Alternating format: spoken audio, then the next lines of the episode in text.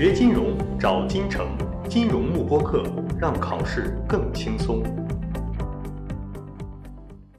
好，同学们好，我们来讲一下一级的固定收益必备知识点。那么一级呢，首先是它的权重是百分之十一啊，百分之十一还是相对比较重要的一个这个产品类的课程。那么因为固定收益的话，相对于比如说像这个衍生产品啊，像这个 equity，那么这几个产品呢都是比较重要的这个产品类的科目啊。那么这几个产品类的科目有一个共同的特性是说，你一级的知识点如果学的扎实了，那么对于二级来讲是非常好的一个基础。那么二一二级都学的比较扎实，那么对于三级来讲又是一个比较容易去理解的啊。所以对于大家来讲，这个产品类课程的这样的一个一级的内容，一定要把基础知识给打牢了啊，务必去理解啊，务必去理解，否则到了二级到三级，哎，就会认为更难了啊。而且固定收益这门科目，我们全球考生都会认为普遍是比较难的一门科目啊，是最难的前三门科目之一啊。好，那我们就来讲一下这个一级的固定收益，它也讲了哪些主要的内容。首先呢，它还是分成了两个 session 啊，那么一共有这么多一个有六个 reading 啊，六个 reading。那么第一个 reading 呢，主要是讲一些要素，就固定收益里面有哪一些专业的名词，那么这个债券合同里面含有哪一些元素啊？那么这个是 elements。那么第二个呢，主要讲一些市场，比如说怎么发行的，这跟股票一样，有一级市场也有二级市场，那么怎么交易的？啊，那么怎么去融资的？各种不同的发行人，他通过什么主要产品来进行融资啊？那么相对比较重要的是 issuance 和 funding 啊。那么第三个呢，我们讲到了固定收益产品的估值了。那么在一级里面，我们讲的估值呢是相对比较的简单的啊，相对比较简单一些。那么第四个 reading 呢，我们主要讲一种结构化产品啊，资产证券化产品叫做 ABS。那么这里面呢，相对更重要的呢是 MBS 啊，用住房抵押贷款打包发行的这样的一个。结构化产品啊，叫 MBS。那么这里面呢，重要的还是一些定性的一些特点啊、特征、现金流的分配等等啊，这样的一些形式。好，那么第二个 session 呢，主要讲的是风险啊。第一个风险呢，就是利率风险啊，风险和收益啊。所以第一个这个 reading 呢，主要讲的是利率风险，interest rate risk。所以在讲到固定收益 interest rate risk 的时候，有非常重要的一个概念叫做 duration，也就是久期啊，也就是久期，久期。衡量这个利率风险，这是一个，因为我们发现债券价格受到利率的变化影响是非常非常重要的一个点啊。那么所以呢，我们要讨论一下利率变化对于债券价格的一个影响，那么就引出了这个利率风险，从而引出了 duration 啊，久期。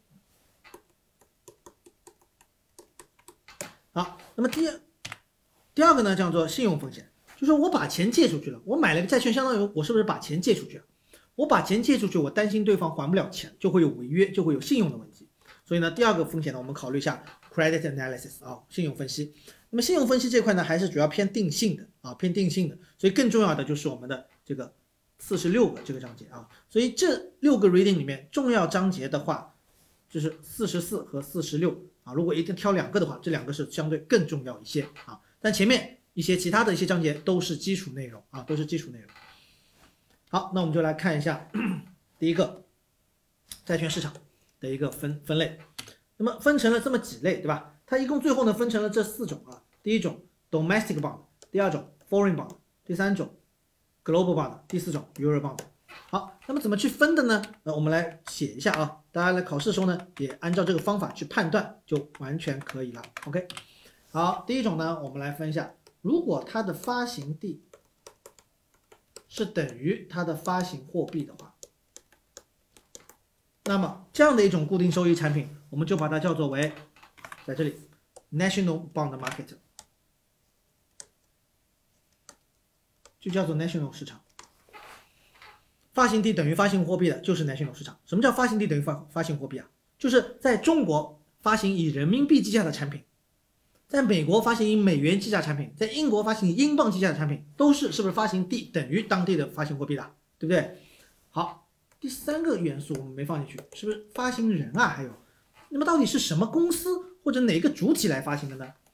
如果发行地又等于发行发行人又等于发行货币，这三个都相等的话，那么我们把它叫做为 domestic，完全都是本国的中国公司在中国发行以人民币计价的产品。这个债券，那么我们就叫 domestic bond，是不是就是我们的第一种啊？对吧？那么所以 domestic 它是属于 national bond 下面一种。那么 national bond 是不是还有一种啊？叫做 foreign。所以当发行人不等于发行地，也不这个时候发行地虽然等于发行货币，但是是发行人不等于。我举个例子，美国公司在中国发行了以人民币计价的产品，那么这种是不是就是发行人不等于发行地啦？对吧？但是发行地还是等于发行货币，对吧？好，所以这种呢叫做 foreign bond，相当于外国人在我们这里发行了嘛，对不对？好，这两种无论哪一种，只要发行地等于发行货币，一定是是不是 national bond market？啊好，第二大类，第二大类呢就是我们第一个不等于了，发行地它不等于发行货币，比如说在中国发行以美元计价的债券产品，那么是不是就发行地不等于发行货币啊？在英国发行以欧元计价的产品，是不是也是发行地不等于发行货币了，对吧？好，那么这个市场呢，我们有个名字的，叫做 Eurobond market。